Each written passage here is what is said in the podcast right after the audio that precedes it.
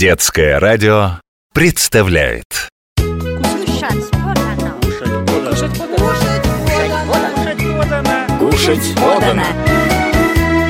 Кушать подано. Не буду манную кашу. Никогда. Не хочу. Не хочу. Не хочу. Чего изволишь, повелитель? Ты кто? Кулинарный джин, ну или попросту волшебник Ага, если ты настоящий волшебник, преврати эту кашу в кусок вкусного торта. Слушаюсь и повинуюсь Раз, два, три Где это мы? Какой важный человек сидит за столом.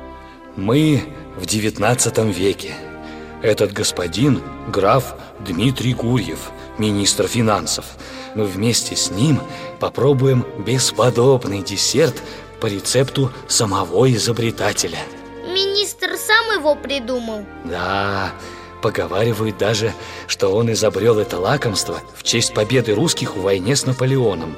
Но ешь, сейчас увидишь, как все было на самом деле. О, крем, орехи. Ммм, нежнейшее сливочное кружево Это самый вкусный торт, который я ел. Граф тоже. Смотри, расплывается в улыбке от каждого кусочка. Он зовет повара. А вот и крепостной Захар Кузьмин. Вскоре министр Гурьев за огромные деньги выкупит гениального повара. И десерт даже назовут Гурьевская каша Ты что, хочешь сказать, что я ел кашу? Манную, повелитель Не верю. Хм, Раз, два, три Мы на кухне графа Там в нескольких ковшах вытапливают нежнейшие молочные пенки Пенки?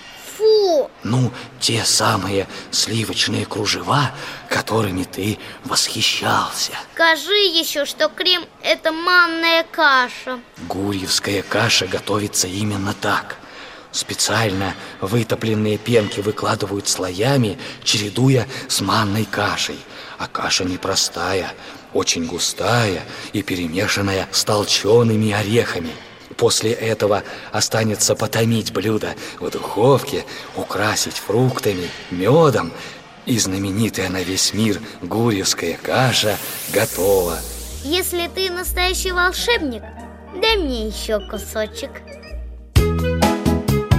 Кушать подано.